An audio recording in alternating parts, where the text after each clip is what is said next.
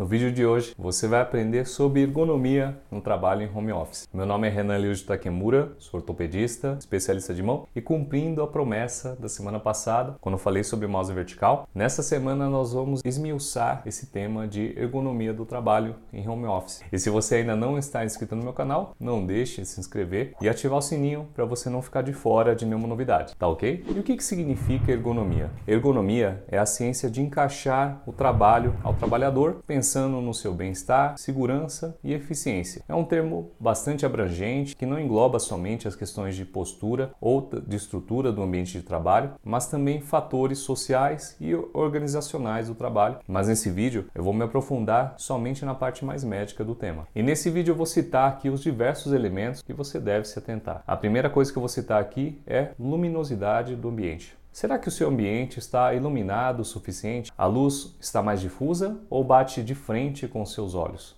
A sua linha de visão está livre de alguma luz mais forte, vinda de uma luminária, uma janela ou espelho? O esforço da sua visão, quando o ambiente não está bem iluminado ou ainda bate uma luz ou reflexo direto nos seus olhos, provoca cansaço, dor de cabeça, dor atrás dos olhos e potencialmente aumenta a tensão na musculatura da sua cervical, podendo contribuir para você ter um torcicolo. A segunda coisa que você deve se atentar é o monitor. Você tem muito reflexo no monitor? Pequenos ajustes de angulação ou algo que faça sombra sobre ele, como uma prateleira, podem melhorar a questão do reflexo no monitor. A sua tela está limpa, está ajustada, o monitor fica diretamente na linha dos seus olhos. O preconizado é que você mantenha o monitor na altura dos olhos com uma distância de 60 a 80 centímetros. Quando a gente trabalha olhando para baixo, com o monitor abaixo da linha dos olhos, naturalmente nós inclinamos a cabeça para frente e isso exige mais a musculatura da cervical para manter essa cabeça posicionada. Um exemplo que um professor meu eu sempre dava, que eu acho super didático, é o de segurar um peso. Imagine segurar um peso de 5 quilos com as mãos dessa forma aqui. Você faz mais força segurando o peso próximo do corpo ou segurando o peso mais à frente do corpo. Lógico que quanto mais distante do corpo, mais força você tem que fazer. Uma cabeça humana pesa mais ou menos isso. Imagine o quanto a mais os seus músculos estão fazendo força quando você trabalha com o pescoço arqueado para frente. Para quem usa laptop, o ideal seria usar um suporte para aumentar a altura da tela. Mas isso cria uma outra situação. Você teria que trabalhar com as mãos elevadas, isso também é prejudicial para você. Quando a gente trabalha com as mãos elevadas, nós exigimos mais na musculatura do dorso do antebraço e ela fica sob uma tensão basal maior, com maior risco de tendinites. Fora que isso cria um ponto de maior pressão nessa parte do cotovelo, próximo da onde passa o nervo ulnar, comprimindo ele e causando uma sensação de dor no antebraço, na borda interna e formigamento no dedinho dedinho. Aliás, se você está sentindo isso, procure ajuda médica o mais rápido possível para que esse problema não evolua e seja revertido. A dica para quem precisa usar esse tipo de suporte é comprar um teclado acessório para que você consiga usar o laptop no suporte e ainda assim digitar com o antebraço apoiado na mesa. Outro detalhe do monitor é que ele deve estar de frente para você. Se você está com o monitor mais de lado, você se obriga a rotacionar o corpo e isso também cria uma tensão assimétrica na musculatura da cervical, lombar, nos membros superiores e é uma questão que também deve ser ajustada. E em relação ao teclado, será que seu teclado está funcionando corretamente? Está limpo?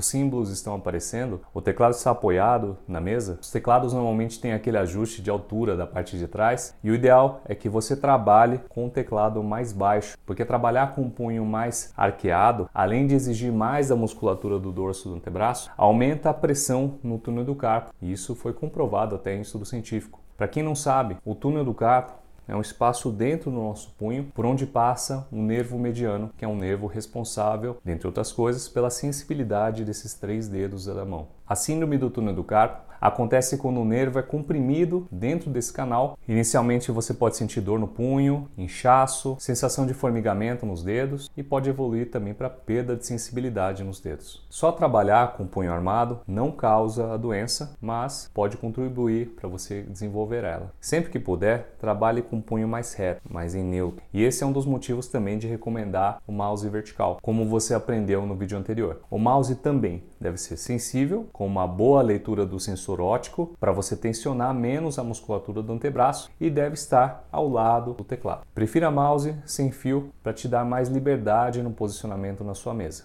E em relação à mesa de trabalho ou a cadeira, será que é melhor uma cadeira convencional ou uma cadeira gamer? Todas essas perguntas nós vamos responder nos próximos vídeos. Então, não percam. Galera, espero que vocês tenham gostado. Caso precise de consulta médica, acesse meu site www.renantakemura.com.br e lá você encontra nosso telefone de contato. Se você gostou, deixe seu like, que você ajuda o YouTube a entender que esse meu conteúdo é relevante e divulgar mais na rede para as pessoas que estão procurando essa informação. Se você tiver alguma dúvida, pode colocar nos comentários que nós podemos responder algum vídeo no futuro. Valeu? Um forte abraço.